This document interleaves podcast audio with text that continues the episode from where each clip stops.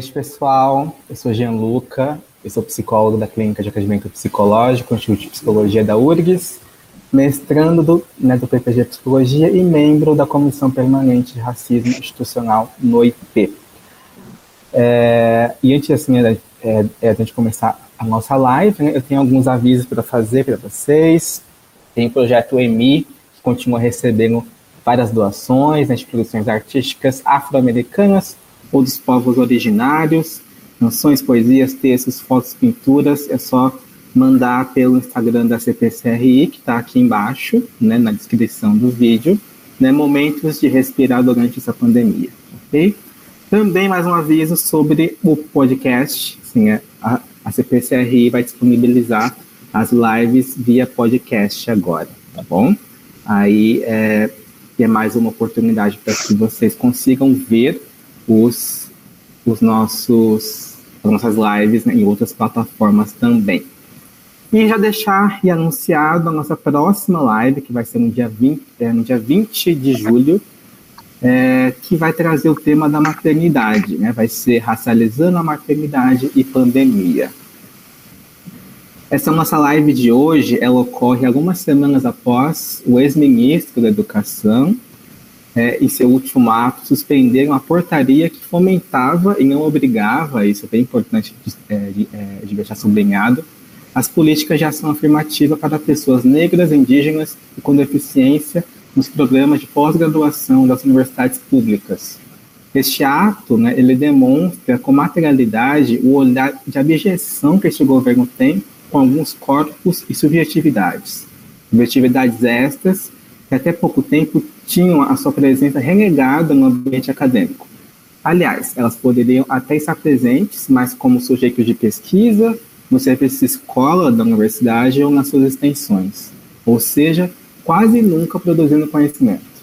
Diversas universidades federais, programas de pós-graduação, assim como o Fórum de PPGs, o Instituto de Psicologia, fizeram notas repudiando a suspensão da portaria e que tinham o compromisso de manter suas ações afirmativas, que na maioria dos casos se traduz em reserva de vagas em processo seletivo. Porém, ações afirmativas não são somente garantir a reserva de vagas, elas são também a garantia de permanência. E permanência não é somente financeira, ela é também financeira. A permanência é acolher projetos de vida, conhecimentos, vivências, epistemologias que não são as hegemônicas na universidade. Será que a academia está pronta e com vontade política de efetivar a permanência dos alunos? Eu sei que sozinha a academia não consegue isso. Será necessária muita participação ainda e força discente, não é, para não dizer a resistência e a sobrevivência dos alunos. E, e é por isso que temos hoje a nossa live com, é, e com três alunas do, é, de, do, dos PPGs do Instituto de Psicologia, a Cíntia Marques e Tacina Lemos, do PPG Política Social e Serviço Social, a Isabela Menezes, do PPG Psicologia, e a Letícia Campos, do PPG Psicologia Social e Institucional. Antes é, assim, e a gente começar a nossa live mesmo, né, eu vou passar a palavra né, para cada uma, para que está presente, fale um pouquinho de si, de onde vem, enfim. Começar pela Cíntia. Então tá, pessoal, boa noite. Meu nome é Cíntia, sou assistente social por formação, especialista em saúde coletiva, né, pela Escola de Saúde Pública, e sou discente, então, do programa de pós-graduação, do, do programa de política social e serviço social aqui da URGS, Uh, permeio, então, o meu trabalho e a, e a minha pesquisa uh, em tratar sobre a política de assistência social, né, em específico aqui no município de Porto Alegre. Queria iniciar agradecendo né, ao Jean, a Isabela, a Letícia, a Tassiane por essa uh, grata live, né? Porque eu acho que a gente vive um momento que a gente precisa cada vez mais fomentar essas discussões. Uh, agradecendo o convite também da Comissão Permanente de Combate ao Racismo Institucional do Instituto de psicologia e dizer que nesse período todo de pandemia está sendo muito importante essas ações da gente poder refletir e pensar as diversas temáticas e aqui trazendo a, discussão então do racismo institucional. Bom, Uh, nós pensamos em estabelecer, eu e a Tassiane, uh, algumas, alguns debates uh, buscando interseccionar dois pontos que a gente percebe que são fundamentais e que alicerçam essa discussão. O primeiro deles fala naquilo que, que o Jean introduziu a sua fala, que é com relação ao acesso. E o segundo ponto, que é a questão da permanência. Como pensar o acesso e a permanência das ações e das ações afirmativas dentro da universidade, em específico da universidade pública. Bom, uh, para trazer então o, o primeiro ponto que se refere ao acesso, a gente precisa pensar em planejamento em estratégias de políticas e de ações afirmativas, não somente dentro da graduação, mas também dos programas de pós-graduação. O que a lei hoje nos coloca essa obrigatoriedade somente nos programas de graduação, mas uh, não fecha esse, esse diálogo e essa agenda para um debate também uh, na pós-graduação. E a questão da permanência que é poder pensar ações práticas uh, de como trabalhar com essa realidade. E poder fazer, então, esse bate-papo, essa roda de conversa, que eu estou enxergando a nossa, o nosso encontro de hoje como uma roda de conversa, de provocar essa reflexão, uh, entendendo que para a gente romper e avançar nessa discussão, a gente precisa uh, entender que hegemonia classista branca está enraizada e colocada na universidade hoje. Então, nesse sentido, uh, eu vou passar a palavra para a Tassiane, para a gente poder dar o nosso pontapé inicial naquilo que a gente vai debater, uh, fazendo esse jogo de bola entre eu e ela. Bom, boa noite a todos. É um prazer estar aqui com vocês hoje. Uh, eu passo das palavras da Cíntia para agradecer, né, esse convite que nos é tão grato, a gente poder construir esse debate de forma coletiva é muito importante. Eu me chamo Tassiane, sou assistente social, hoje sou mestrando do programa de pós-graduação em Política Social e Serviço Social da URGS, Atuo como assistente social, analista de projetos e políticas públicas da gestão do governo do Estado na política de assistência social. Né? E meu projeto na universidade ele fala da educação permanente como mediação para reorganizar o, o, trabalho na política de assistência social. Então, a partir da, desse convite, dessa presença na universidade, a gente começa a, a refletir sobre esses processos, né? Então, eu ingressei na universidade, eh, na URGS, eu sou formada pela URGS, pela primeira turma de serviço social, em 2010. Ingressei como cotista, então, quando a gente fala desse acesso, essa é a minha primeira experiência como cotista nessa universidade, em 2010, na primeira turma, onde todo mundo estava se ensaiando de ações afirmativas, começava a dar seus primeiros passos dentro da universidade. Então, espero poder construir, contribuir nesse debate com vocês a partir da minha vivência né, de, desse, desse, primeiro tema que a gente traz, o acesso, de como é esse primeiro contato com a universidade e como ele vai perdurar, porque é ele que vai dizer se a gente vai permanecer lá ou não, né.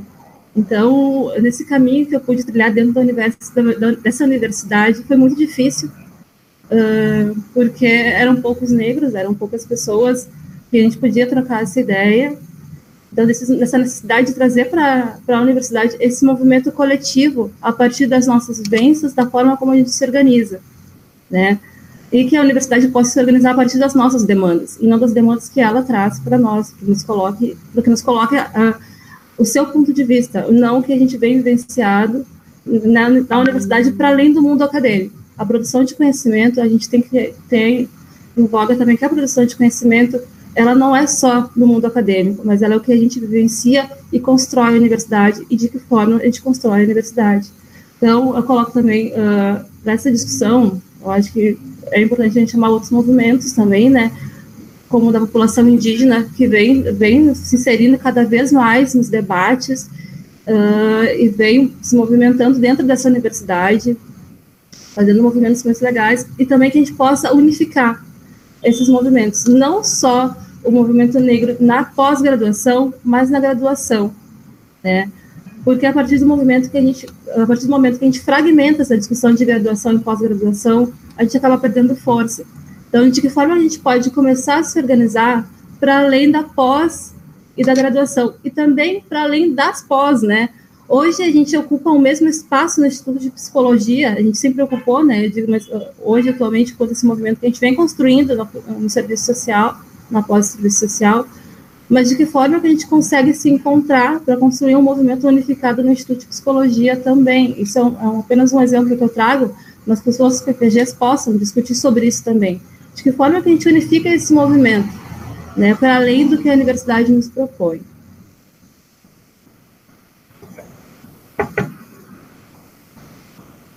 Bom, uh, dentro do que a dentro do que a Tassiane traz, é importante a gente enfatizar. Está dando uma microfonia. É importante enfatizar a portaria, né, que regra, então, todo esse, esse movimento que a, que a Tassiane trouxe com a experiência prática dela, digamos assim, uh, na sua inserção, né, enquanto mulher negra dentro da universidade. Bom, falando disso, a portaria número 13 do MEC, ela determina, então, dentro dos, dos programas de graduação, né, a, que, a implementação de políticas de ações afirmativas para a população negra, indígena e pessoa com deficiência. Ela não traz em específico uh, a questão da, da, da pós-graduação, mas ela ah. abre brecha e ela também incentiva na, na própria escrita da, da lei, né, do, da portaria, que as universidades possam né, problematizar como fazer essa implantação também nos programas de pós-graduação. E é nesse sentido que a gente percebe o quanto a pauta ainda não é fomentada dentro da academia. E aí a gente precisa se indagar né, se questionar o porquê, uh, depois de passado tantos anos da, da implementação da portaria na graduação, por que, que a gente ainda, uh, ainda pe percebe tão incipiente esse debate e essa agenda de discussão. Então, isso nos leva a pensar também não somente na questão do acesso, mas na questão da permanência. Como que os nossos uh, discentes, né, e não só discentes, como os nossos graduandos, vão uh, dar continuidade ao seu processo de conhecimento, de ensino e pesquisa, uh, sem que a gente possa aprofundar de que forma garantir as ações afirmativas dentro da, da universidade. Então, esse debate, a gente observa que ele precisa ser ampliado. E de que forma ele pode ser ampliado? Né? Essa é a pergunta principal que é importante que a gente possa fazer a reflexão dentro do debate de hoje, uh, que é também pensando uh, em estratégias. E quando a gente fala em estratégia, a gente linka uh, esse termo com a questão da permanência.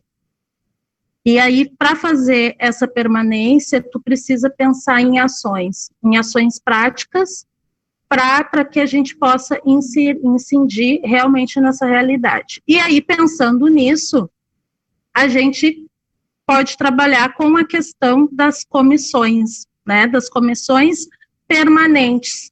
Coletivizar esse debate é importante, porque ele vai nos trazer possibilidades não somente de refletir sobre as sobre práticas uh, afirmativas, ações afirmativas, mas também critérios e normas de inclusão dessa população. E hoje isso ainda é um ponto muito nevrálgico dentro da discussão que a gente faz enquanto academia. e como a gente pode também, nesse, nesse aspecto, mobilizar os programas de pós-graduação hoje para essa agenda das ações afirmativas. Né? Hoje, são inúmeros os programas de pós-graduação da URGS e poucos ainda aderindo a essa política. E aí a gente precisa se questionar o porquê. Que está acontecendo também dentro desse debate? Né? Por que uh, a gente ainda afirma e fica todo o tempo reafirmando esse posicionamento hegemônico, uh, classista uh, e branco, né, dentro da, da universidade. O que está por trás disso? Se a gente não fomenta essa política e não pensa em ações de continuidade, como que a gente vai uh, trazer para dentro da universidade uh, pessoas negras, indígenas, pessoas com deficiência, profissionais, docentes dentro da área, né, que possam também estar tá trazendo os seus viés de, de conhecimento. Então, nosso, a nossa discussão precisa permear uh, esse, essa agenda, né? E eu acho que essas ações elas se estabelecem da forma que a gente vem uh, se posicionando hoje dentro das, das comissões que existem, né? Que é, também é um trabalho da comissão permanente de de combate ao racismo institucional, né, da, do próprio Instituto de Psicologia, que vem uh, continuamente conversando, debatendo, escrevendo, a gente precisa produzir uh, também conhecimento quanto a isso. E acerca disso da produção do conhecimento, em relação à produção de conhecimento, que o Jean já trouxe na fala inicial, nós, como pós-graduandos, né, inseridos em uma universidade pública, Agora eu falo um pouco mais específico do, do nosso PPG de Política Social e Serviço Social, mas acredito que também, essa fala também se insere na realidade da, do pessoal da Psico, que é a, a, gente atua diretamente com políticas sociais, né? Então, da importância da gente pensar a nossa pesquisa eh, da população que atende a nossa pesquisa, para quem que a gente está pesquisando, né? Eh, nesse sentido de produção de conhecimento, mas com enfoque na devolução também. Eu trago um pouco do exemplo da, do meu objeto de pesquisa, que, enfim, eu trabalho é com os trabalhadores do SUAS, e quem atende a população do SUAS, a, a população do SUAS propriamente dita, a gente sabe, bem sabe, que a maioria da população que é atendida pelo SUAS é a população negra, né? Então, de que forma que a gente vai fazer uma devolução da pesquisa para essa população? Para quem que a gente está produzindo conhecimento? Né? Nós somos produtores de conhecimentos inseridos numa universidade, pública federal e de que forma, para quem serve esse conhecimento? Será que é mais para a classe, classe uh, é um movimento, mais um movimento classista ou é mais um movimento branco que a gente só reproduz? Ou a gente consegue fortalecer os nossos coletivos a, a partir do que a gente produz? É. Então, que, nós, que a gente possa pensar dos sujeitos dessa pesquisa que a gente vem realizando, uh, de que forma a gente vai devolver isso para eles e se, se a gente vai conseguir devolver isso para eles porque às vezes a gente pensa na devolução a partir de um artigo, né? Será que vai chegar em quem deve chegar? É, então, uh, o enfoque da pesquisa também, uh, a partir da, da questão da étnica racial, a gente deve fazer esse recorte, trazer esse recorte para essa discussão e a devolução também é muito importante que a gente consiga fazer, né? A Cintia, depois, mais tarde, ela vai apresentar também um, um levantamento que a gente conseguiu fazer do nosso PPG, eh, de quando essa discussão vem sendo feita, e realmente a gente precisa cada vez mais fomentar para que ela seja feita dentro dos PPGs, né?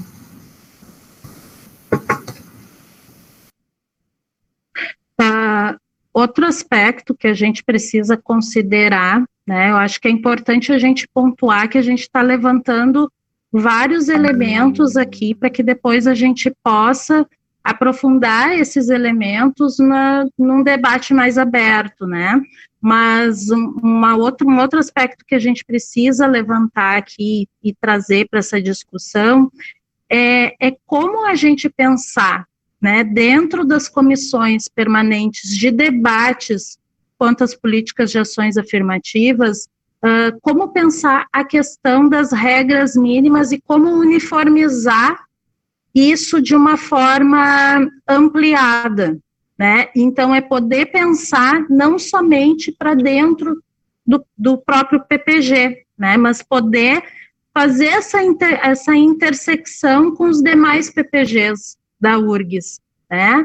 Uh, a gente sabe de várias, de várias manifestações e ações de outras comissões, né, permanente em outros PPGs, e o que me chama bastante atenção é que a gente ainda não consegue uh, uniformizar no sentido de, de poder realmente uh, ampliar a discussão e, e poder ter um entendimento enquanto programas de pós-graduação da URGS. Né? Então, isso também é um aspecto que a gente precisa levantar. Dentro do que a Tassiane traz, uh, quanto aos temas e linhas de pesquisa, também é um outro aspecto que nos chama bastante atenção quando a gente fala uh, dentro do tema da, de racializando a pesquisa na, na pós-graduação.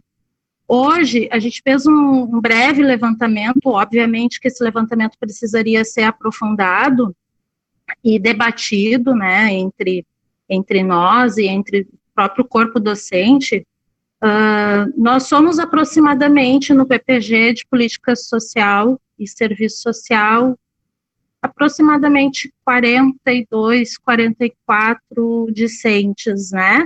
Tirando os discentes que já defenderam, né? Que estão nesse processo mais já da escrita do artigo, né? Esses a gente não, não conseguiu contabilizar. Mas desse, dessa pequena amostra que a gente tem, Uh, são pouquíssimas uh, os debates com relação à questão étnico-racial. Né? Então, isso nos chama atenção. E aí nos faz também refletir o porquê disso. No PPG de Política Social e Serviço Social, nós temos duas linhas de pesquisa. E isso é um debate que também a gente precisa compreender, né? Uh, quem define essas linhas de pesquisa? Então, acho que isso é uma pergunta que a gente pode também uh, ir pensando sobre isso e como a gente contempla esse olhar plurirracial ao pensar as linhas de, de pesquisa, né? E, e, e, esses interesses na que, quando a gente fala em produzir conhecimento através da pesquisa. Então, acho que isso também é uma questão que a gente precisa uh, conversar né, e compreender como é que se dão esses movimentos dentro da universidade. Uh, pouco se tem pensado, né, uh, em políticas de ações afirmativas, e, e, isso também é algo que a gente precisa questionar, né, o porquê disso. E como a gente aproximar o que a gente tem hoje de, uh, dentro da, da perspectiva das, das linhas de pesquisa com os interesses, né? Será que, que essa população uh, que não está conseguindo entrar, será que isso está relacionado, né? É uma pergunta que a gente precisa se fazer quando a gente pensa uh, em produção de conhecimento científico. Então, a, gente precisa dar voz para isso e poder horizontalizar mais essas práticas, né? Quando a gente fala também em, em produção de conhecimento dentro daquilo que se busca uh, da, dos interesses de, de produção, né? Uh, eu não, eu não sei, eu acho que a gente até ultrapassou um pouco o tempo, acho que a gente pode também ir aprofundando outros aspectos da nossa, daquilo que a gente pensou em trazer como contribuição, na, na parte mais do debate. E aí eu acho que o Jean, né, e as meninas podem dar sequência trazendo também outros movimentos e outros, outros entendimentos, né, quanto ao nosso tema de hoje. Isso, Cíntia, obrigado. Obrigado, Cíntia e Tassiane. É, agora vamos com a Isabela. Boa noite, pessoal. Uh, eu sou Isabela, né? Sou doutoranda do PPG da Psicologia aqui da Universidade Federal do Rio Grande do Sul. Uh, sou integrante né, do Núcleo de Estudos e Intervenções em Carreira. Uh, então, eu trabalho basicamente com as temáticas de orientação profissional, desenvolvimento de carreira, que vão desde o processo da escolha lá do primeiro, das primeiras escolhas profissionais até a preparação para a aposentadoria. E, como parte disso, também atuo como extensionista no Núcleo de Apoio ao Estudante e Serviço de Orientação Profissional, que está vinculado ao CIPAS, que é o Centro Interdisciplinar de, uh, de Pesquisa e Atenção à Saúde, são muitas siglas. então, uh, sempre pensando né, na, na temática dessa, dessa parte de como que nós construímos a nossa carreira. E também falando sobre como construímos a nossa carreira acadêmica, né, que é, é o que nos traz um pouco para a temática de hoje. E uma coisa que eu acho que me chamou bastante atenção, assim, uh, desde o momento desse do, do convite, né, para poder participar dessa, dessa live, que eu achei que seria interessante trazer para essa, essa discussão de hoje, é sobre a construção, né, da nossa trajetória dentro da academia como pessoas negras, né? Então, é, eu venho de um outro estado, acho que a essa altura do campeonato vocês já perceberam pelo meu sotaque. Então, eu fiz a minha formação na Universidade Federal de Sergipe, em psicologia, uh, apesar de ter nascido na Bahia, e eu vim do, da região do país, né, com a maior porcentagem de negros que temos no país. Hoje ela é, está destinada à, à região Nordeste. Uh, e me deparei aqui, quando, quando entrei né, no, no PPG de Psicologia aqui do Rio Grande do Sul, que também é a outra ponta do extremo, assim, né? Eu vim para um programa de pós-graduação na região com a, a, menor porcentagem de negros do Brasil. Então, uh, ter contato com isso, eu acho que trouxe um certo rompimento na minha visão, porque até então uh, eu acompanhei a implementação das cotas, tanto raciais quanto de escola pública, lá na, na Universidade Federal de Sergipe, e fui privilegiada de não, uh, de não entrar na universidade por cotas, pois estudei em escola particular.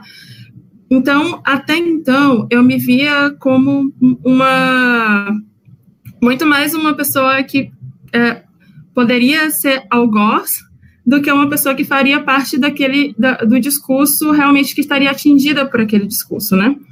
Uh, por, pelo, pelos discursos de ódio, enfim, e por, por outros tipos de segregações que a gente enfrenta. Uh, a partir do momento em que eu me dei conta, né, de que eu entrei no programa de pós-graduação e eu comecei a notar esse afunilamento, que é isso que a gente observa, né? A gente tem a política de cotas até então né, para a escola pública, e o que a gente observa é esse afunilamento, que se linka completamente com o que as meninas trouxeram, da questão da permanência. O aluno negro de universidade pública, tanto da graduação quanto da pós-graduação, hoje enfrenta dificuldades de permanência, né? Além da questão da entrada, que a gente discute sobre a, a, a política de cotas, mas eu acho que eu quero alertar para todos hoje nesse momento assim, então, sobre a permanência dos alunos negros na academia. Né? Como que isso está se dando? A gente uh, lida com a ciência que, é, dados, dados os contextos históricos que nós vivenciamos, a ciência ela tem sua base eurocêntrica. Isso é um fato. Métodos funcionam, né? A, a metodologia de pesquisa, enfim, que foi foi e continua sendo muito desenvolvida, né, pelos países uh, mais caucasianos, enfim, ela se provou muito útil e é ela que faz com que a gente uh, dialogue né, com o mundo inteiro. E isso é muito importante de ressaltar. Agora, quando nós partimos para a nossa reflexão da ciência como um processo político também e econômico, a ciência é poder. Ciência tem a ver com recursos, ciência tem a ver com o tempo que você despende fazendo aquilo, e ciência tem a ver com, uh, com fomentação, né, com sentimento uh, de propriedade, de você uh, pertencer àquilo, você se apropriar daquilo que você estuda e a partir daquilo desenvolver cada vez mais coisas melhores para a área que você atua. Então, a, a minha reflexão é, a minha, e a minha pergunta que fica para todo mundo aqui, assim, é como os estudantes negros uh, lidam, né, e estão lidando com a permanência na universidade pública e na academia como pesquisadores, quando a gente está uh, sempre se deparando com realidades teóricas que muitas vezes não representam a realidade dos, dos, dos estudantes pretos, né, dos estudantes negros e, e da, das histórias de vida negras, né? Então, é, só um exemplo assim que eu fico pensando, a gente trabalha né, lá no núcleo de apoio estudante com é, o atendimento de orientação profissional e muitos alunos que querem fazer mudança de curso, enfim, querem repensar a sua escolha profissional. Uh, e existem modelos teóricos que a gente utiliza e que faz parte, né, que a gente utiliza, que foram criados por homens brancos de classe média, né, que uh, têm uma noção de carreira. E aí, quando você se depara com a realidade daquele aluno que uh, existe um processo social que está interferindo muito mais, que vai além do processo de autoconhecimento da escolha dele, é, a gente tem um entrave. E esse entrave faz com que muitas vezes a, até a própria intervenção com esse aluno, ela se ela é, fique de certa forma prejudicada, porque a gente não tem recursos não tem muito conhecimento, porque uh, as pesquisas não são tão incentivadas, porque não se fala tanto disso. Uh, a gente não tem esse, essa base de dados que para poder direcionar cientificamente a conduta com aqueles casos específicos. Então, uh, ou então, ou tem em menor escala, né? Não vou dizer que não tem, porque tem, mas temos em menor escala. Então, a, a minha reflexão hoje, ela, ela vai não só nessa linha, assim, mas em como uh, não só nós da comissão, assim, nós que, que estamos lutando por isso, né, e não só a comissão também de combate ao racismo institucional, mas como os nossos professores e os nossos colegas brancos também podem atuar em relação a isso fazendo perguntas do dia a dia simples, como uh, estou lendo autores negros que pesquisam sobre o assunto, né? Uh, estou uh, contemplando alunos negros dentro da minha, do meu grupo de pesquisa, estou pensando nas minhas linhas de pesquisa, na, na minha metodologia, como eu posso uh, incorporar não só a, a, a população negra, mas todas as outras minorias, né? E esse é um, um, são tipos de ações que eu acredito que individualmente a gente come, possa começar a fazer essa modificação e começar a criar, né, uh, com o coletivo esse sentimento de pertença dos, dos alunos negros dentro da academia porque se coloquem no, no lugar de um aluno negro que adentra uma sala de pós-graduação com 40, 30, 40 pessoas e ele é o único negro da turma. Qual o sentimento de pertença que essa pessoa tem? Então, uh,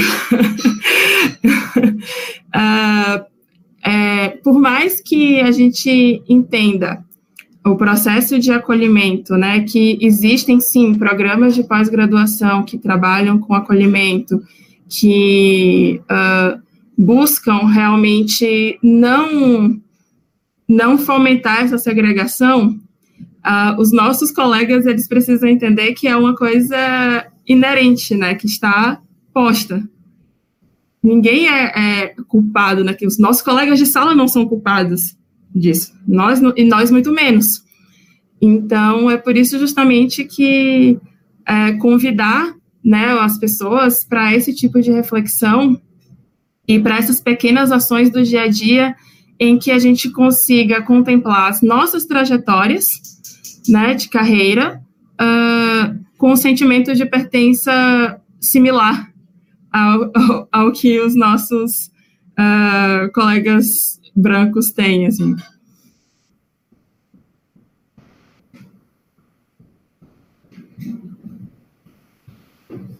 Então, acho que é a princípio. Tá, pode ver.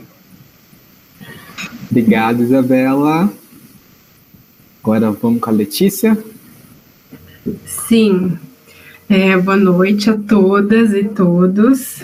Quero agradecer primeiramente ao convite do D'Amico, que foi quem me desafiou a vir, né, falar com vocês aqui hoje. Uh, agradeço o acolhimento das meninas, né, que a gente se encontrou anteriormente para se conhecer, para conversar e com o Gianluca uh, que foi um momento bastante interessante nosso, assim, né? Uh, eu sou Letícia Campos, eu sou mestranda em Psicologia Social Institucional pela URGS também.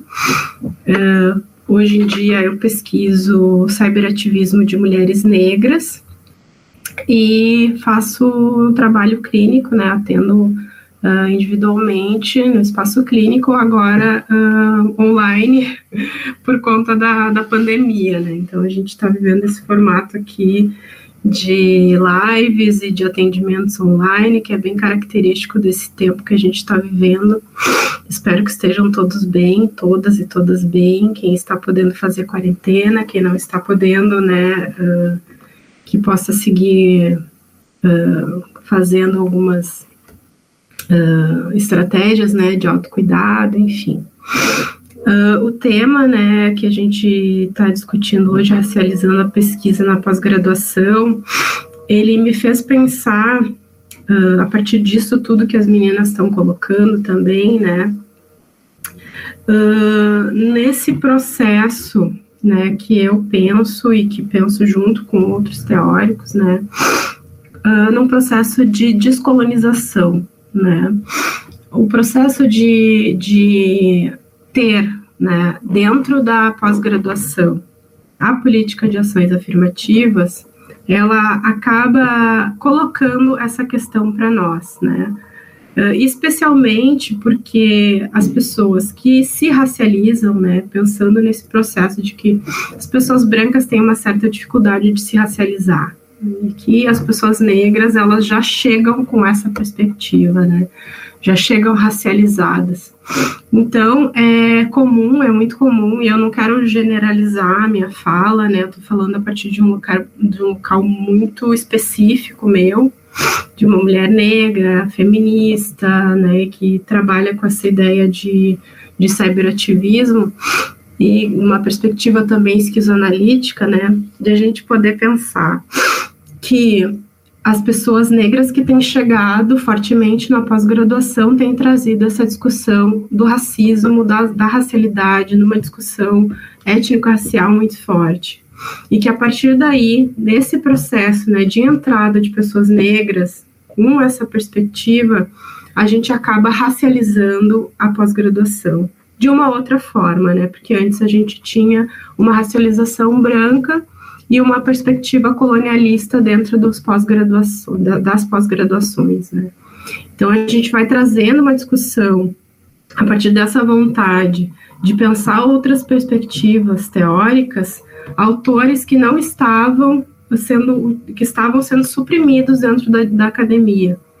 A gente vai trazer uma discussão uh, a partir de autores uh, afrodiaspóricos, né, numa uma política uh, de pensar o corpo negro, o corpo indígena, enfim, né, esse corpo que, como foi dito antes, né, é um corpo uh, objetificado dentro das pesquisas, é um, é um corpo que vai ser olhado como objeto e não como um sujeito pensante, um sujeito intelectual, né? A gente vai pensar um deslocamento desse, desse sujeito, uh, não só pensar, a gente vai produzir quando se coloca na,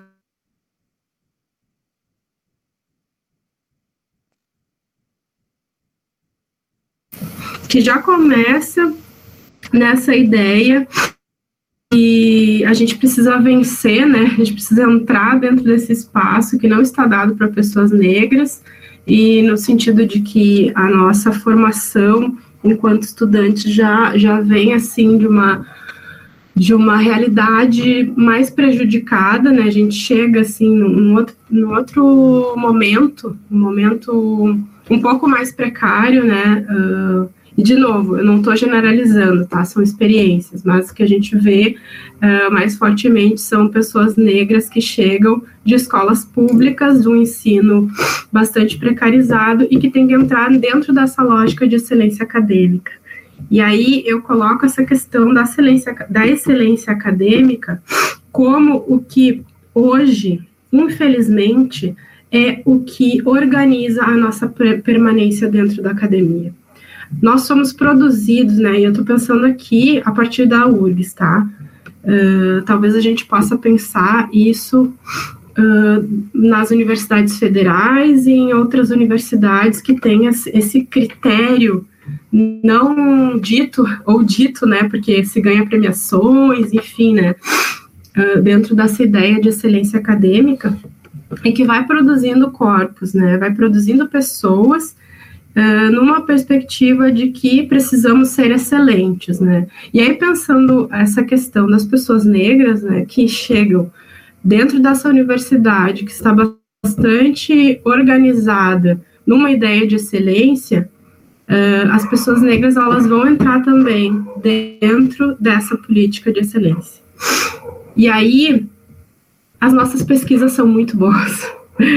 Eu não estou querendo puxar a brasa do nosso assado, né? Mas as nossas pesquisas são excelentes. E isso é um problema.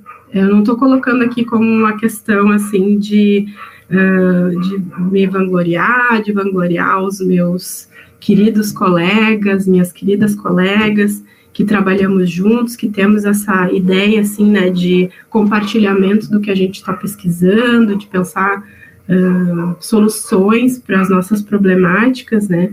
Mas que o nosso corpo produzido dentro dessa ideia de, de excelência acadêmica nos impede de sermos medíocres. Né? e assim, é, é, é, é, um, é uma, uma saia justa que a gente fica, né? Porque a possibilidade de ser mediano fica muito dificultada para nós. Então nós precisamos assim subjetivamente lutar contra essa ideia de excelência que ao mesmo tempo é o que nos garante a permanência dentro da universidade, enquanto estudantes de graduação e também enquanto pós-graduandos, que já chegamos ali uh, assim, já impo, impondo, né, de certo modo, uma literatura que não é reconhecida como produção científica, que não é reconhecida como produção de conhecimento. E aí a gente vai trazer isso e ao mesmo tempo em que nós estamos compartilhando com os nossos colegas, que são poucos também, número muito pequeno, eu tive o, o a alegria, assim, de me encontrar uh, nesse segundo momento de pós-graduação. Eu digo segundo momento porque eu sou uh, da primeira turma de cotas da URGS, eu entrei em 2008, e também sou da primeira turma de cotas na pós-graduação. Então, eu estou nesses dois momentos históricos, assim. E aí, nesse segundo tempo, eu me encontro com 10 pessoas negras todas interessantíssimas, pessoas qualificadíssimas para trazer a discussão, uh, as, su as suas discussões, né, as suas perspectivas teóricas, mas que tiveram que uh, construir fortemente esse percurso, né, de, de pessoa negra, de intelectualidade, de intelectual negro dentro da academia, orientados e orientadas por professores que não têm essa discussão como tema de pesquisa, que, né, que, as, que as discussões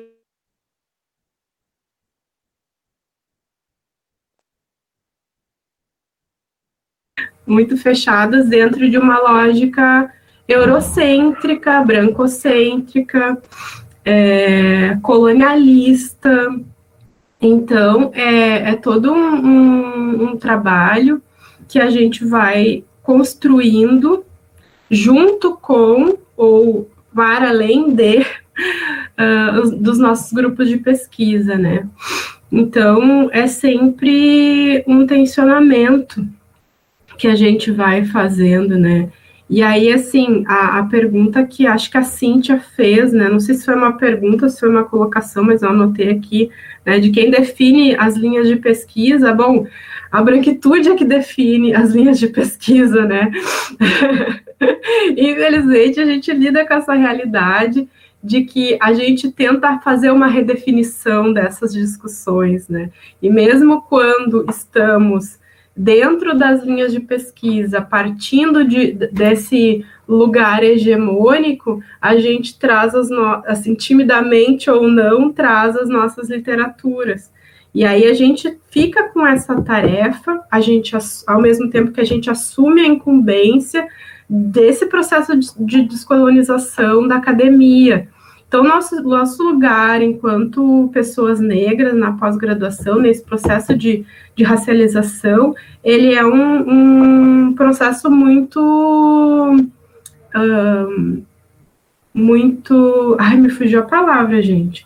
Mas, assim, é, é, de, é de uma intensidade muito grande e é um presente, eu, eu acho, assim, desculpa as pessoas, mas eu acho um presente que a gente vai dando para o fortalecimento do, do, nosso, da nossa construção subjetiva, construção de subjetividade, que a academia produz, né? A academia produz subjetividade.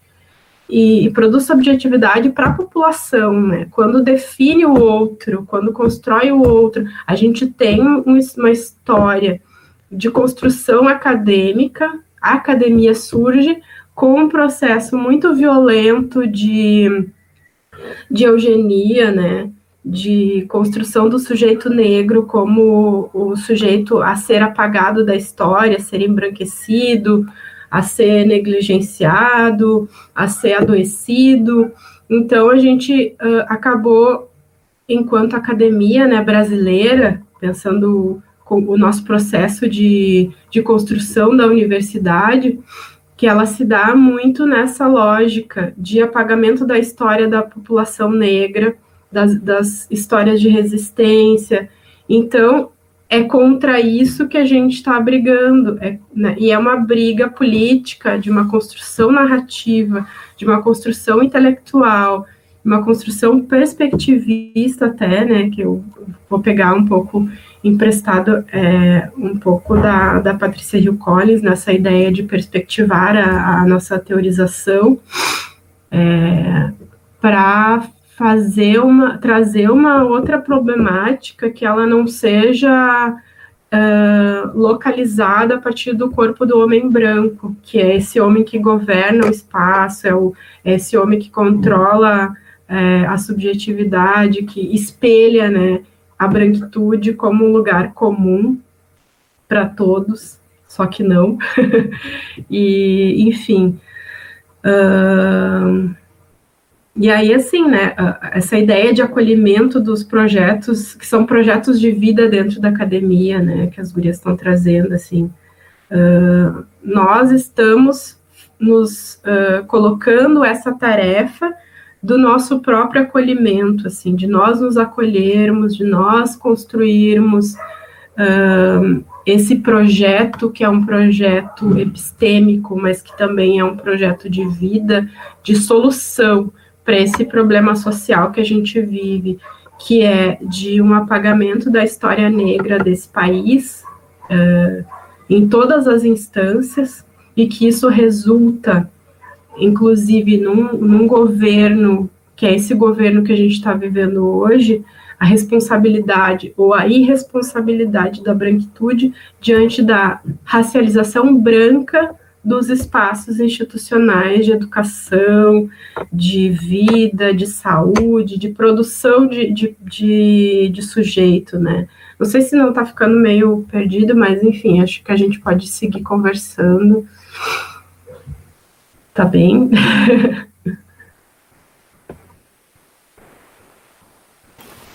Gia, posso só uh, fazer um ganchinho no que as gurias falaram, assim. Uh, agora, a Letícia, a Isabela já tinha falado um pouco dessa questão metodológica da nossa pesquisa em relação à história de vida, né? Uh, de como a gente produz pesquisa em relação à história de vida. A Letícia também traz na fala dela, né? E, e até isso, assim, quando a gente faz a pesquisa, quando a gente está inserido nesse processo de pesquisar, ah, não é questão nem de dar voz a sujeitos, né, mas é de não deixar esse apagamento da história negra, como a Letícia bem trouxe, né, ah, que a gente possa fazer parte disso. Então, a gente tem, inclusive, metodologias que, pode, que podem nos auxiliar nesse sentido, né, por exemplo, como a questão da história oral, pouco se fala dentro da universidade, principalmente na graduação, assim, na graduação quase ninguém fala, que a gente tem uma metodologia que permite que o sujeito fale por ele e que a gente reproduza aquela história. Quando a gente fala sobre a ancestralidade da população negra ou da população indígena, isso é muito importante, porque a gente aprende com os nossos mais velhos, né? Então, de que forma que a gente traz essas metodologias para dentro da academia, faz, se apropria delas também, que, que é, é, uma, é uma forma de se apropriar a partir da nossa história. E outro ponto que eu queria trazer é que a gente está vivendo um momento na URGS também, que é a questão das eleições, né? E até, até agora, assim, que eu pude acompanhar, não teve uh, muita proposição em relação às ações afirmativas dentro da universidade, dos novos reitores, assim. De que forma que a gente se organiza para convocar para essas chapas para esse debate, né? Porque a gente tem que convocar, o momento é agora. Né? Então, que a gente possa pensar assim, uh, colocar para quem está nos assistindo, que é importante que quem vai estar à frente nesse momento, já eles estão produzindo, eles estão produzindo o caminho que a gente vai seguir, né? Então, de que forma que a gente bota eles na parede para dizer qual o caminho que a gente quer ir?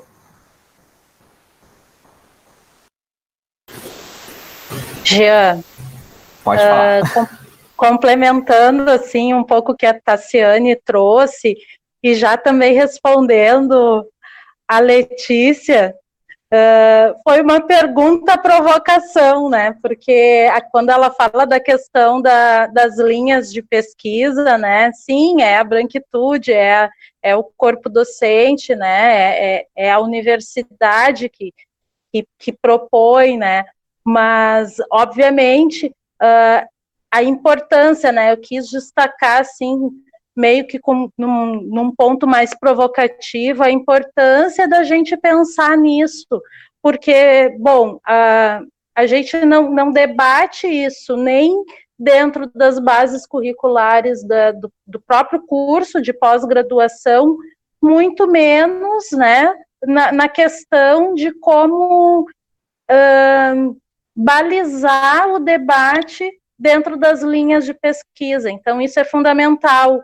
E complementando isso que a, que a Tassiane está trazendo, né, a importância dos, das diferentes metodologias de pesquisa, como a própria história oral, a própria análise documental também, o quanto a gente também carrega dentro uh, da, da própria história dos documentos, né, eu que venho analisando os documentos, meu recorte é análise documental, o quanto os documentos também nos trazem e nos revelam uh, a importância também dos debates uh, quanto à, questão étnico-racial. Uh, isso eu tenho percebido bastante na, nesse processo que eu venho vivenciando de análise e de, e de poder aprofundar minhas leituras dentro do meu estudo, né? Então, acho que é importante a gente pontuar isso. Uh, com relação a essa questão que a Tassiane coloca, né, a gente está em plena eleição na, na, nas universidades públicas, e aí em específico falando da URGS e, e, da, e dessa questão desse debate também, eu acho que essa semana a gente tem um próximo encontro de debate das chapas, seria importante, né, tomara que o pessoal esteja assistindo a live, né, prestigiando a live para poder pensar sobre isso, não que se tenham respostas prontas, mas que a gente possa provocar e incentivar isso, né?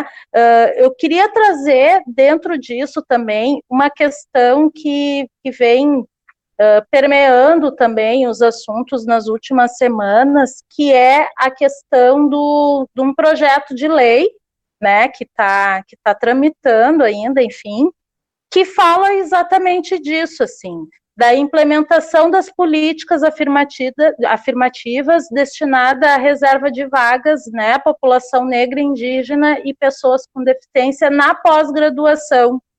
Então, uh, lendo, assim, fazendo a leitura desse documento, muitas das coisas que a gente está trazendo aqui hoje e falando estão se, se buscou contemplar nesse documento, assim né? A própria questão da, das comissões que nós falávamos, né? Então, a gente começa a perceber, e, e eu acho que mais que perceber, é, é, é fortalecer, é potencializar que os, os espaços das comissões, elas são fundamentais para que a gente possa fazer essa discussão, né? Então, cada vez mais uh, poder fazer essa discussão, entender o que, que a gente está querendo dizer quando o tema é racializando né, a pesquisa na pós-graduação. Então, acho que isso é um ponto que a gente pode seguir, né, conversando. E outra questão que é bastante interessante nesse material do projeto de lei é, é a implementação de uma, de uma coordenação de aperfeiçoamento de pessoal de nível superior, que é da própria CAPES, né, enfim, uh, deverá coordenar e elaborar periodicamente um censo discente da pós-graduação brasileira. Que isso também é algo que a gente, né, uh, desconheço se tem, eu acho que talvez tenha pouca divulgação, mas uh, eu ainda não vi falar, né, porque acho que a gente precisa entender de que população a gente está falando e que números são esses. Então, de que forma também a gente provoca a própria universidade a se olhar e falar desse recorte, né? De, bom, falando da URGS, que população discente hoje é essa que está dentro da universidade, fazendo pesquisa, fazendo produção de conhecimento. Então, eu acho que são dois pontos importantes, assim, para a gente também poder, dentro do nosso bate-papo, uh, fortalecer e, e, e, e, compreender como é que se dá isso, né? Porque a gente percebe que essa que é através desses movimentos também que a gente vai uh, fortalecer a, é, a, discussão da étnico-racial dentro da URGS. Uh, essa semana eu estava, esse final de semana, inclusive, eu estava lendo algumas coisas assim na rede social e até procurei quem era o autor, porque eu achei que tem tudo a ver com o que a gente está conversando hoje. E se me permitirem, eu vou, vou ler, porque é, é uma frase, uma, uma frase bem curta, e que se a gente for analisar, uh, acho que faz muito parte disso que a gente está conversando aqui. Que diz o seguinte: ou você se organiza, ou é organizado por alguém. Então, eu acho que é isso que a gente tem que procurar uh, amadurecer, né, enquanto programas de pós-graduação. Então, que esse movimento que a gente está fazendo, que a gente está buscando fazer, em poder discutir o tema, seja o pontapé inicial para uma organização maior, né? Porque onde a gente não se coloca, também abre espaço para que outras pessoas possam nos organizar se a gente não se organiza, né? Então, acho que fica a dica, né, inclusive para outros programas de pós-graduação que nem iniciaram esse debate, né? O nosso programa de pós-graduação esse ano foi o primeiro ano então que contemplou a questão da política das ações afirmativas, porque na minha turma e na turma da, da Tassiane ainda não tinha sido implementado, né? Então, que bom que, que se pôde avançar, e eu acho que agora é fortalecer e dar continuidade a isso com o ingresso, né, de, de mais colegas pretos, pretas, né, população indígena com deficiência e outros segmentos também sociais que, que como a Isabela colocou, né, e a Letícia também, que precisam, uh, enfim, né, também se pensar nessa proposição de ingresso. Era isso, assim, no primeiro momento para trazer.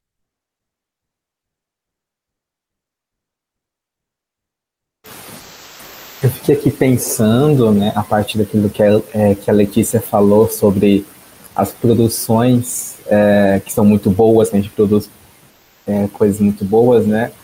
No primeiro momento eu pensei, ah, mas a que custo isso, né? De muito sofrimento, mas também é, é um processo de cura, né? No final acaba tendo uma cura porque é, é um processo de construção que a gente passa, né? Então, é, eu estava pensando é, no começo num, um aspecto muito mais negativo, né? Assim, é de um sofrimento muito forte, mas também eu não estava é, considerando a questão da cura né, desse processo e dessa produção, e no final é, acaba sendo muito relevante para a pessoa que produz e também para outras, né, que, é, e que virão depois dela. Então, é, assim, eu acho que é bem importante realmente isso. Gente, alguém quer falar alguma coisa? Queria comentar. Comenta, pode comentar. Não, é que eu fiquei com essa ideia, né? Porque não, nem sempre é um processo de cura, né? Pode ser que seja, e a gente gostaria muito e faz muitos votos de que seja um processo curativo, né?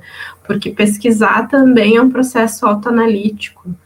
Uh, porque a forma como nós viemos pesquisando, nós vimos pesquisando, ela passa muito por uma, um individualismo, né? Infelizmente, assim, a gente uh, pelo menos no processo de mestrado, que é do lugar onde eu estou falando, a gente passa por um processo de solidão. E esse, esse processo de solidão nem sempre é ruim, né? Ele pode ser muito fértil, um terreno muito fértil de autoexploração, de exploração de literaturas, de desenvolvimento de intelectualidade, mas a solidão ela também tem essa outra perspectiva que é do, de um sofrimento, né? De, de, trazer essa dimensão do sofrimento. Então, é, a gente gostaria que as pessoas que entram na pós-graduação possam dar continuidade para o seu projeto de vida, né? Que é um projeto de pesquisa e projeto de vida num processo de, de curativo, né? Não só curativo para si, mas para os outros, naquilo que foi produzido depois, no resultado daquilo que se pesquisou. E aí eu fico pensando na, na, nisso que a Cíntia está falando, né? De organi eu coloquei aqui no gauchês, tá? Organiza-te ou organizam, né? Te organizam, é, do jeito que for. Uh, e aí, assim, a gente vai precisar passar por alguns processos que eu acredito que sejam de pensar coletividade, e aí, por, portanto, né, o senso discente, ele faz parte de, de, da construção dessa lógica organizativa, para a gente saber qu quantas pessoas estão, como estão, né, poder formular questionário, formular até pesquisa mesmo, para entender quem são esses corpos que estão sendo produtores e produzidos dentro da academia. E aí poder pensar essa organização preta, né, uh, ou indígena, a partir das pessoas, né, a partir dessas pessoas que se pensam, que pensam projeto de vida, que, que têm intelectualidade e que, é, infelizmente, como nós vivemos uma academia hierárquica, né, que é conduzida a partir de uma lógica em que o professor, né, se coloca como o orientador e aí, quando a gente vive esse, esse momento assim de ações afirmativas, a gente acaba uh, né, dando uma desviada nisso, porque muitas vezes o nosso orientador também vai precisar ser orientado por nós naquilo que a gente está trazendo de novidade, entre aspas, né, não é, não é novidade, é negligência, mas novidade dentro desse, desse universo acadêmico, né. E aí uh, pode sim ser um processo bastante curativo, inclusive para a branquitude, né? Se conseguir é, não pessoalizar as coisas, se conseguir pensar para além de si mesmo, para além desse pacto narcísico, que é um processo de, de neurose coletiva, em que né, o narcisismo se coloca como eu sou e o outro não, não importa, então, se pudesse curar, se a branquitude pudesse curar também, diante dessa provocação, disso que, que os negros e, e indígenas vêm trazendo com muita energia, com muita vontade, nós todos podemos passar por um processo curativo, né? Porque não adianta, eu penso, né? Eu, gosto, eu, eu quero ser um, um ser humano saudável,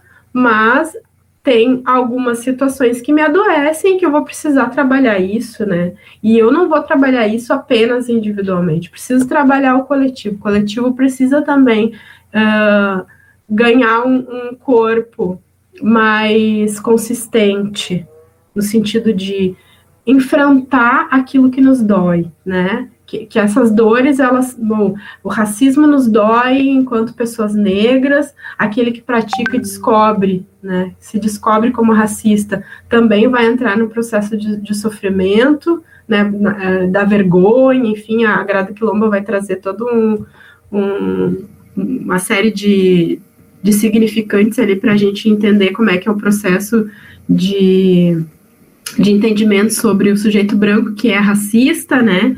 Então, a gente precisa se organizar também nesse sentido, né? Organizar nossos processos curativos. Eles não são apenas individuais. Enfim, mas seguimos.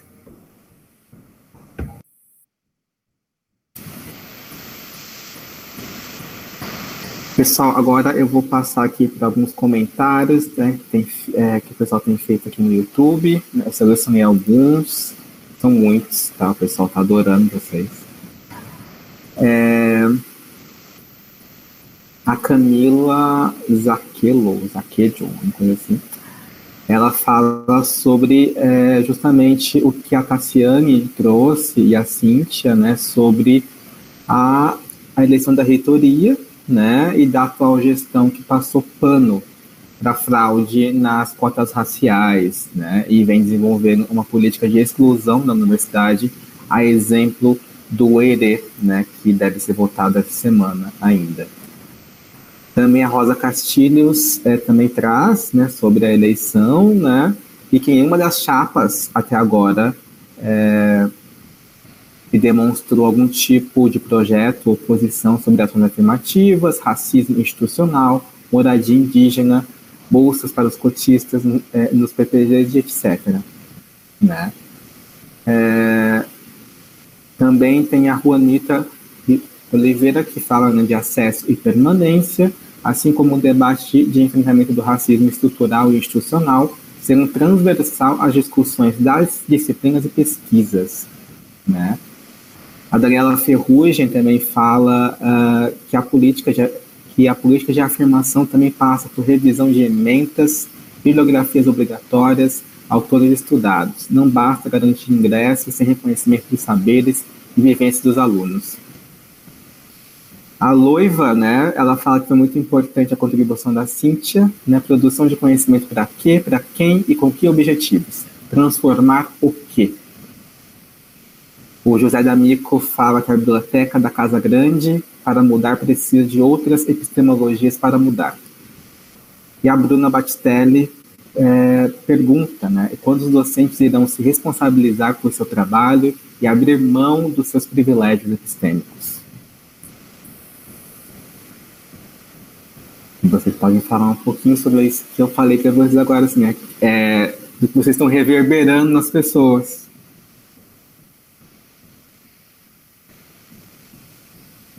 Uh, Jean, eu queria trazer assim um pouco que foi colocado aí pelos nossos participantes, que é a questão da, uh, enfim, da, da, das situações, né, nevrálgicas com relação a, a, a, as cotas, né, e como a gente definir, né, essas classificações, digamos assim, né, eu acho que já caiu de maduro, assim, uh, que a gente precisa tratar isso com, não que não esteja sendo tratado, mas a gente precisa aprofundar uma seriedade quanto a isso, né, e as fraudes que a gente sabe que que elas sempre vão estar tá, uh, perpassando por isso, assim, a todo momento, né? E de que forma a gente vai poder fazer isso, né? Eu acho que a questão da gente poder pensar em, em critérios mais minuciosos, né,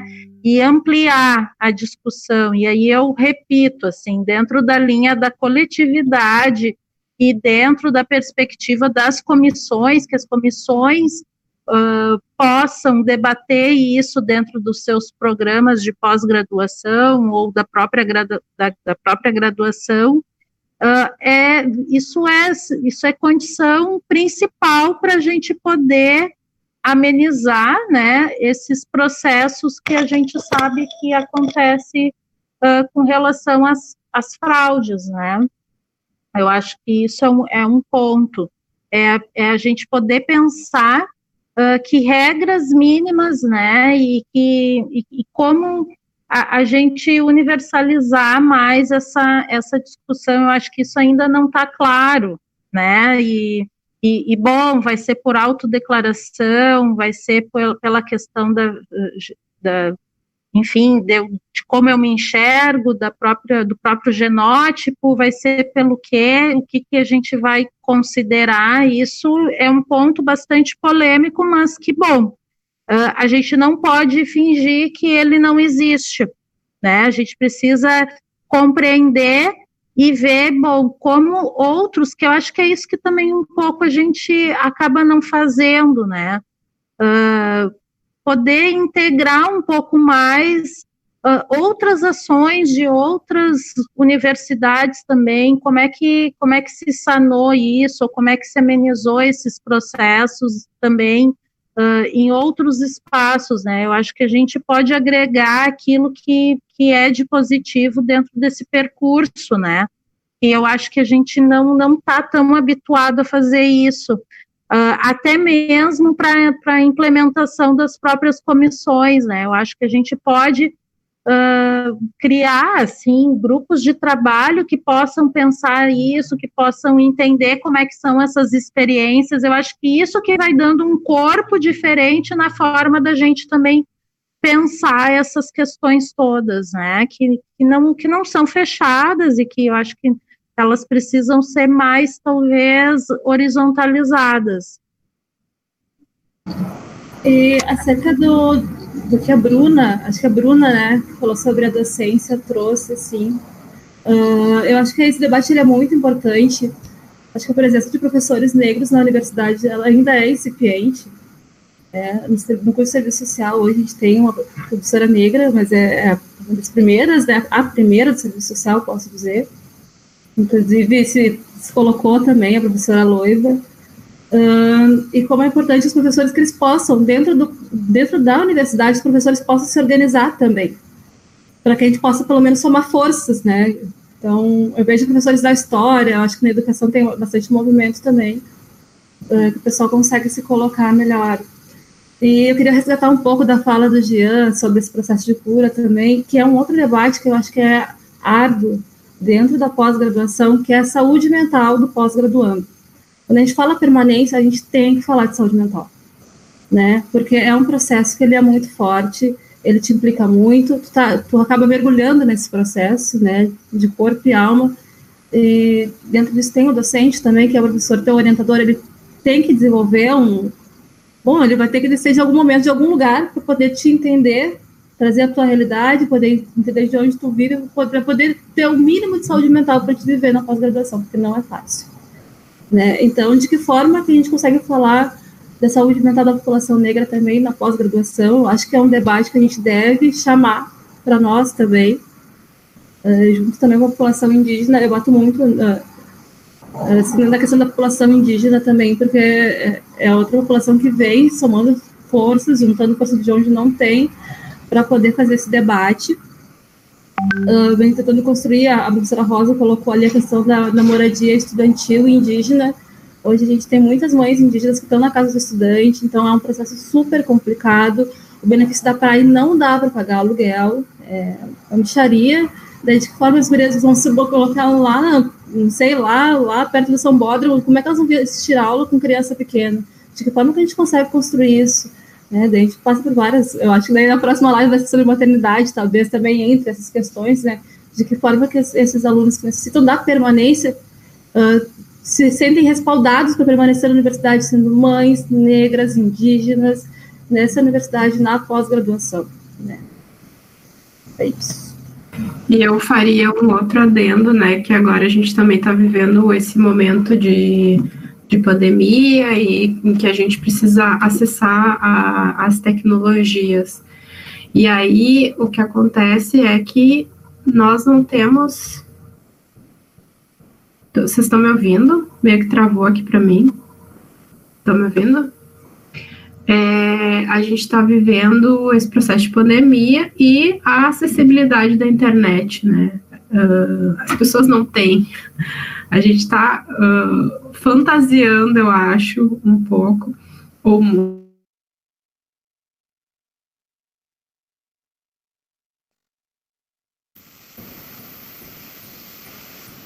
ser porque se propuseram a entrar na universidade, e aí acaba sendo algo bastante individual. Mas a permanência também passa por essa questão do acesso, né, do acesso às redes, e agora ainda mais, justamente pelo fato de que a gente vai precisar ter aula online, a gente não vai ter como se encontrar pessoalmente, né? E, e é isso, assim, como é que a gente vai garantir com que essas mães, né, que são periféricas, mães periféricas que são universitárias, que elas também possam, não só mães, né, uh, homens, mulheres, enfim, indígenas, quilombolas, que, que a política de cotas, né, abre a possibilidade da entrada, mas e aí a continuidade desse processo? Como é que fica? Como é que a universidade garante internet nas casas das pessoas, para que elas não se constranjam na hora de estar numa uma sala de aula virtual e, o, e a conexão cai, como agora pouco, assim, deu uma falhada, né?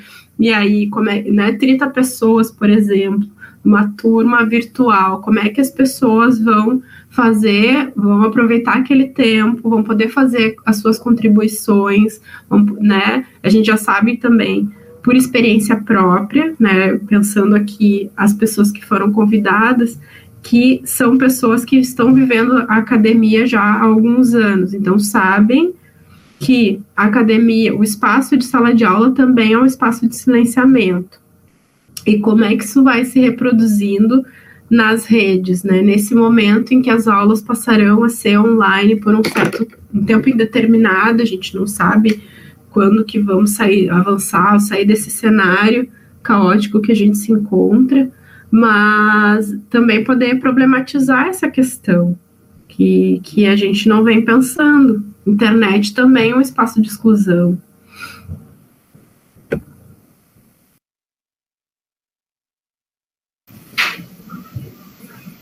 Eu só queria pegar um gancho do que vocês têm tra trazido, assim.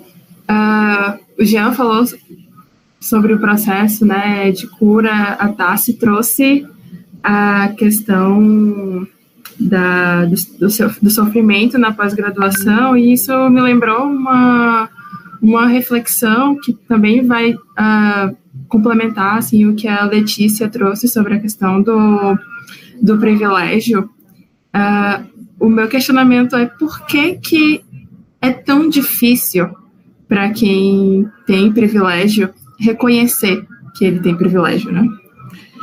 E uma das respostas que eu tenho visto para isso, que para mim faz bastante sentido, é que a princípio, todos nós temos é, dificuldades na nossa vida. Todos nós temos uma vida difícil. A nossa vida é feita de flutuações entre momentos de conquistas e momentos de coisas não tão positivas, né? E aí, quando a gente vai para a questão da, da, do adoecimento na pós-graduação, a gente se depara com uma realidade onde as taxas de ansiedade são altíssimas, as taxas de depressão são altíssimas, ideação suicida e a conta não para por aí. E aí, quando uh, a gente nota que isso acontece a, não só com aqueles que são privilegiados, então vamos imaginar uh, quem está do, do lado da corda mais fraca, assim, em que ponto que não está, né? Uh, que, em, que, em que ponto dessa saúde mental que uh, muitos estudantes negros não se encontram nesse momento. Né?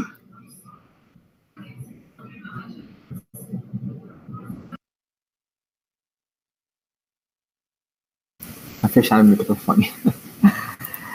Isabela, é, eu acho que pegando um pouquinho, é, e carona assim, nessa sua fala sobre é, o adoecimento, né?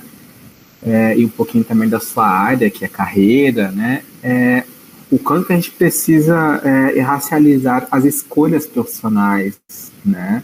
E, é, e, tem um comentário aqui da Rita Sobreira, né? Que ela fala sobre as, as pessoas indígenas, né? Em que é, é, e, é, e a escolha do curso não é a partir de uma individualidade, assim, mas é do coletivo, né? É a partir do, uh, do cacique, né? Então, uh, e é diferente, assim, é, a gente tem que racializar também a escolha de carreira, né? De quem, por exemplo, entrou na pós-graduação para cursar X programa, né? E uma pergunta, assim, né? A gente, uh, o último levantamento mostrou que nem 3% da, da, dos docentes no Brasil inteiro eram mulheres negras. Será que é por escolha própria? Será que 97% das, das mulheres negras uh, escolheram não ocupar esse lugar de transmitir conhecimento tendo em vista que, por exemplo, a, a pedagogia né, é um curso altamente feminino, que uh, quando você vai lá para a ponta ali, para as escolas municipais, você vê uma realidade totalmente diferente. Então, onde é que está esse, esse poder, né? E que passa justamente por essa questão da escolha. Quantas uh, de nós, assim, não já desistiram de estar nesse lugar por achar que não era para elas?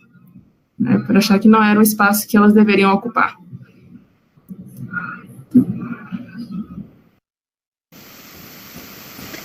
E aí mais uma e aí mais uma vez a gente volta, né, Isabela, naquilo que na, na roda principal e central, né, do nosso debate, que é o acesso e a permanência, né? Acho que quando tu traz isso, mais uma vez nos coloca a pensar, né, como criar estratégias de acesso e também de permanência né, da população preta, indígena, pessoa com deficiência e outros segmentos né, sociais que historicamente a gente sabe que está enraizado também num entendimento classista, uh, hegemônico, né, uh, verticalizado de, de, de, de, compreensão de sociedade, né? Então, eu acho que, uh, mais uma vez, a gente reforça aqui essa necessidade, né? De poder pensar sobre isso, de discutir sobre isso, de pesquisar sobre isso,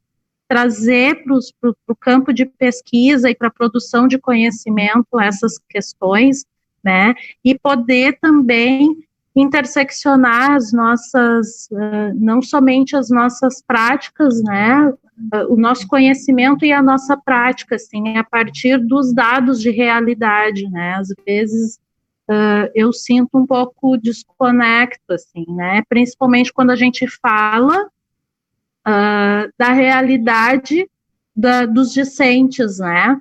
Então, muitas vezes, bom, se a gente produz uh, pesquisa e produz conhecimento de que discentes a gente está falando, né? Aqui, de que forma a gente aproxima também uh, o pessoal que está vindo lá da, gradu da graduação para esse para a inclusão, para essa inserção também nos programas de pós-graduação, né? Então, eu acho que isso é, é, eu tento que isso é algo que a gente precisa, já caiu de maduro, assim, né? Eu acho que a gente precisa a, amadurecer o nosso, o nosso entendimento, né, enquanto instituição URGS, né, esse debate e está colocada essa agenda para nós, né? E essa provocação também, eu acho que a gente, na medida que a gente vai falando sobre isso, a gente também está provocando que, que isso reverbere de alguma forma, né? E do entendimento também da, desse público, né, de que está na pós-graduação, essa população negra, eu acredito que sim, posso, não tenho dados concretos, né, mas eu posso chutar que sua grande maioria são trabalhadores, né. Então, a gente está implicado em processos de trabalho que são, assim, ó, são muito ferozes, né, eles, eles nos atacam, são esse processo de trabalho que impõe o ritmo da nossa vida e acabam também ditando o ritmo como a gente vai estar tá nesse, nesse espaço, né. O curso, a graduação em serviço social, ela é uma graduação noturna, ela não tem diurna, né, porque ela pretende beneficiar essa população trabalhadora. É, então, de que forma que a gente consegue dar um olhar mais ampliado também para que essas pessoas, trabalhadores, mães, pais, enfim, pessoas que, que são o alicerce de uma, de uma casa, possam ter uh, garantida essa permanência, né? Eu falo muito isso porque desde o processo de graduação, eu trabalhei a graduação inteira e era muito difícil. E esses dias eu fui aplicar uma prova, pedido da, da minha orientadora para colaborar, enfim, para ajudar ela, e eu encontrei um aluno que estava muito desmotivado. Né? E eu acabei falando para ele o que a minha orientadora falou para mim na época: olha, uh, esse espaço é teu.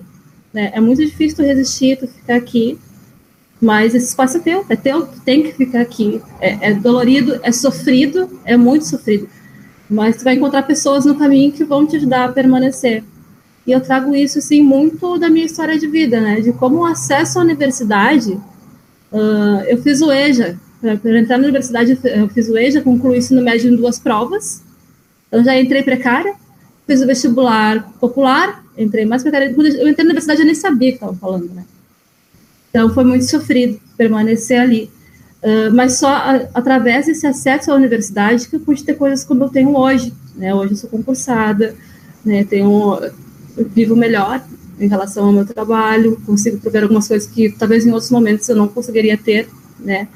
Então, de que forma a educação, a educação, o acesso pode transformar nossas vidas e de que forma a gente, através da, da nossa própria história oral, de quando a gente vai dar um, um estágio docente, né? De quando a gente vai dar uma aula, a gente vai dizer, olha, pessoal, eu também estive nesse lugar. É difícil, é complicado, mas eu estou junto com vocês, a gente está junto, você vai encontrar pessoas muito legais, encontre seus pares, né? e a partir disso a gente soma forças. Então, de, de como isso produz, uh, tem alguém olhando para nós, né, para onde a gente chegou, para onde a gente está. E como isso produz sentimentos bons em quem está na graduação, quem está pensando em entrar na psico, no serviço social, de que essa nossa trajetória possa também ser a trajetória deles. Né? E esse é um pouco do nosso papel, acho que na pós-graduação, mais dos meus cheguem aonde cheguei. Né? Então, acho que é um pouco do, do norte da nossa caminhada. E acho que é, é fundamental né, que a gente tenha ações afirmativas na pós-graduação justamente por isso, né? Porque a gente chega num outro momento, né, num segundo momento, um pouco mais fortalecido, com, com uma perspectiva teórica um pouco mais organizada, né? Não, não é perfeito, mas a gente chega com uma perspectiva mais organizada, já chega com uma questão, né? Depois de tudo que a gente passa durante o tempo de graduação, e aí a gente poder uh, trazer isso para a graduação, né? Fazer essa conversa, né? quem está na pós-graduação, conversar com quem está na graduação e mostrar os caminhos que são possíveis, da gente também servir como esse exemplo para a galera que chegou na universidade e que realmente fica muito perdida, fica muito violentada, e porque também a gente está falando de um processo de ações afirmativas que é tardio no, no nosso país, que começa ontem, né, 2008 foi ontem, e o fortalecimento ainda está acontecendo, muito, com muita dificuldade, e, e, com várias puxadas de tapete, né, de tentativas de derrubar a política de cotas, e, e ainda assim, né, a gente segue afirmando, enquanto pessoas implicadas com, com esse processo né, das ações afirmativas, uh, e pensando que já foi muito tempo, a gente já passou muito tempo cozinhando esse caldo que é do, da exclusão de, das etnias, das pessoas negras, das pessoas indígenas, das universidades e da construção do conhecimento, da forma como se organizam as salas de aula. Então, dentro da, da pós-graduação, a gente pode fazer uma discussão sobre esses formatos e trazendo tanto para o campo do trabalho é, enfim, do, do, trabalho mesmo, do, do, cotidiano de trabalho, realidade dentro das organizações, mas também para dentro do campo da educação, nesse, nesse segmento do que a gente está se propondo a pesquisar, do que a gente está se propondo a discutir, da, das epistemologias que a gente tem utilizado, que são vastas, a gente tem uma, uma vasta literatura negra, indígena, e que a gente está cavando, né, a gente está trazendo isso uh, dos, dos escombros, né, tirando isso dos escombros, tirando a poeira de cima, garimpando texto, garimpando PDF e fazendo com que essa construção de uma nova política de educação, uma nova política de, de trabalho, uma nova política de cuidado em saúde mental, seja possível. Então, é, é um, uma tarefa gigantesca essa que a gente se dá, mas é assim que a gente vai conseguir fazer. Somos nós fazendo isso acontecer. Não vai ser a instituição, a academia não vai fazer isso por nós, porque a academia ela é inspirada numa lógica europeia, né? Tanto que a gente chega brigando com esses autores, já dizendo, bom, vocês estão determinando o nosso corpo. E aí a gente vai poder também experimentar esse lugar como espaço de docência, de discência, de docência, né? Uh, espraiando assim uma nova lógica para os nossos colegas que são uh, os futuros profissionais né? que chegaram na graduação, são também nossos colegas, vão ser é, excelentes profissionais se a gente puder compartilhar cada vez mais aquilo que a gente está pensando, que, aquilo que a gente está organizando, como que a gente está se organizando, como que a gente também está podendo organizar eles junto com a gente, né? Nesse processo coletivo mesmo de reformulação da academia.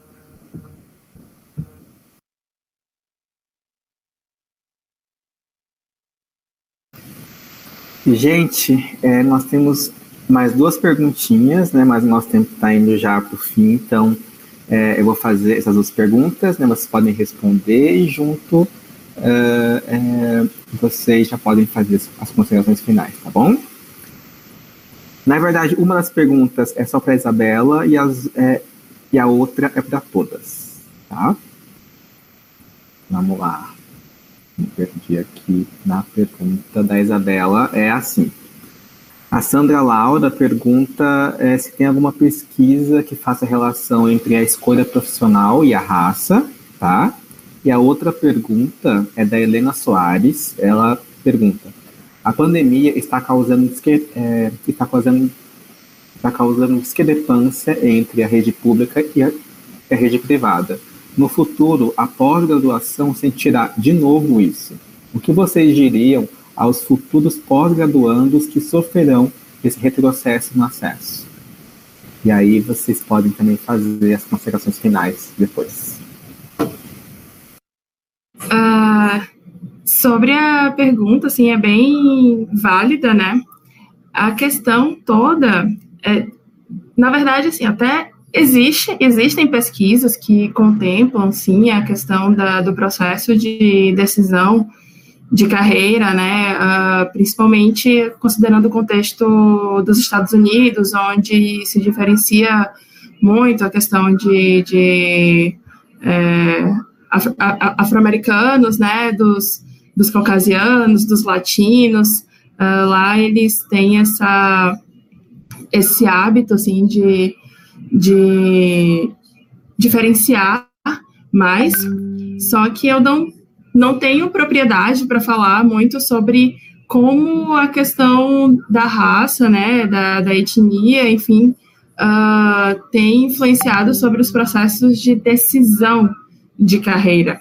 Eu acho que elas têm uma implicância muito mais social no sentido da empregabilidade, que isso sim a gente vai ter muitos dados falando a respeito sobre as disparidades salariais, a, a, a questão da empregabilidade, uh, e que eu até trouxe aqui no, no início, né? Mas essa relação direta sobre a, a raça influenciando no processo de decisão de carreira, né? Eu não, não conheço nenhuma pesquisa.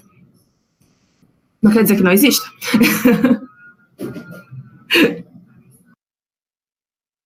eu acho que eu posso começar a, respondendo a, a, outra pergunta.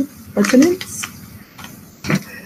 Uh, eu acho que um pouco dessa questão da, da nossa produção uh, de conhecimento, a gente tem, eu, aqui eu acredito ser um compromisso ético também, é de documentar o período que a gente está vivendo, né? principalmente o período de retrocesso que a gente está vivendo. Então, a, a Cintia trouxe, primeiramente, no primeiro momento da fala dela, a questão da, da pesquisa documental como, como importante, né? Uh, de buscar nos documentos o que, que, o que, que vem dizendo sobre nós, o que, que falam sobre a gente, o que, que dizem que é uma fala nossa, e às vezes não é, né? E que a gente possa legitimar isso dentro das nossas produções de conhecimento, que é essa produção que vai alicerçar uh, os próximos, que, os que virão, né?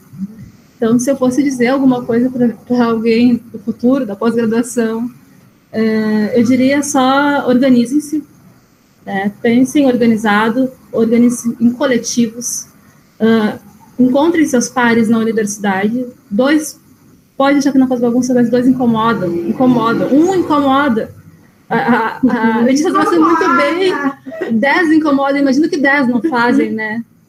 Uh, encontre seus pares e legitime o seu conhecimento, né? O nosso conhecimento é o conhecimento ancestral.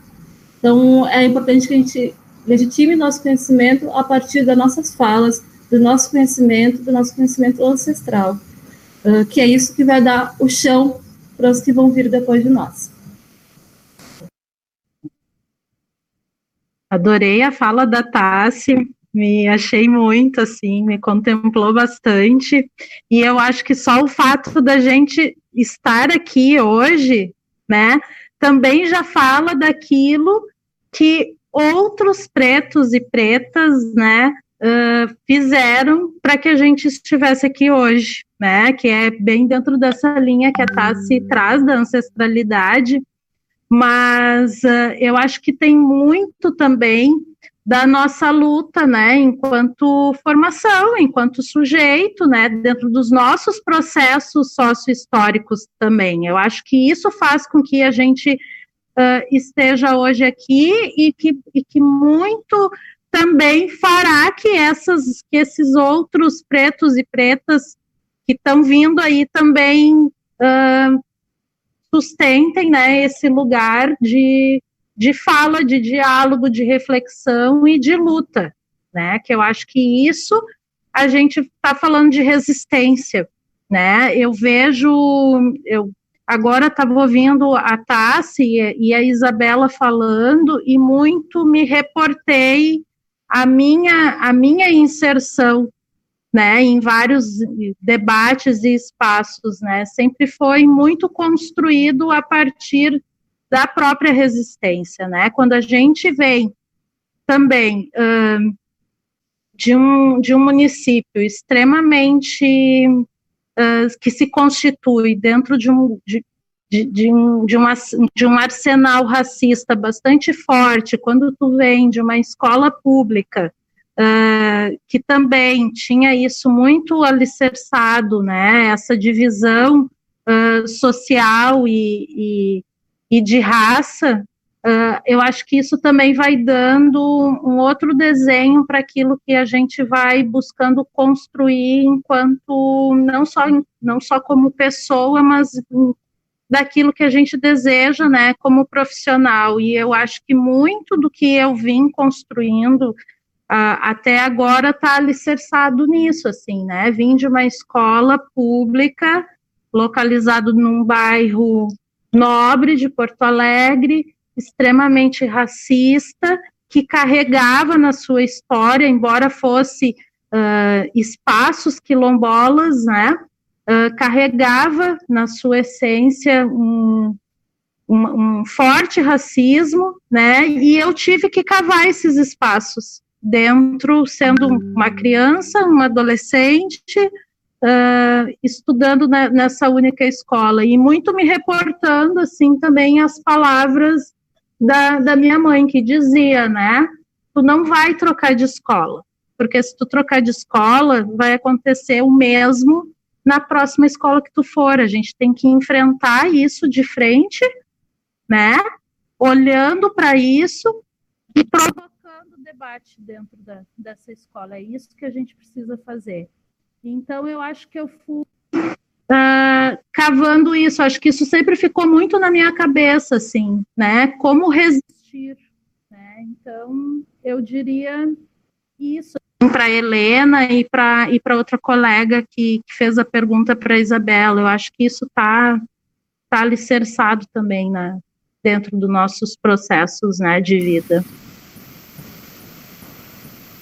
Antes da Letícia responder, tem mais uma pergunta só para a Letícia, mas assim, as outras podem responder também se se sentirem convidadas. É da Mailis Lusa. Ela pergunta como como fazer e, é, e ampliação ou, é, ou aprofundar ou melhorar a articulação no que tange a questão racial entre a graduação e a pós-graduação? Ótima pergunta. É... A gente precisa construir isso, né? Porque a academia ela separa as, os níveis de de formação, de modo que a, o pessoal que está na pós-graduação acaba tendo pouco contato com o pessoal da graduação, a não ser no, nos estágios de docência em que é possível fazer alguma interlocução, né?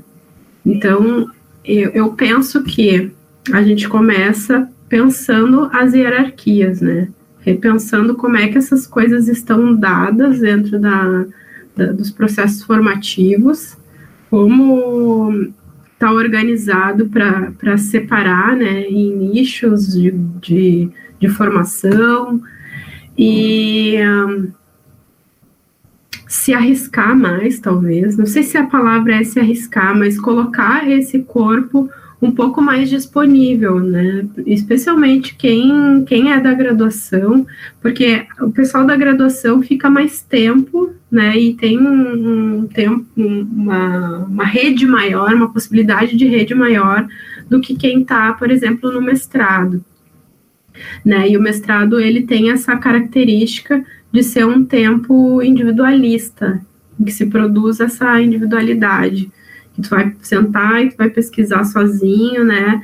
E, e eu acho isso bastante contraditório, porque a gente está falando de mestrado, então seria uma formação de mestres, né? Pessoas que dariam aula teoricamente, mas o que a gente tem é um processo de formação de pesquisadores, não de, de mestres.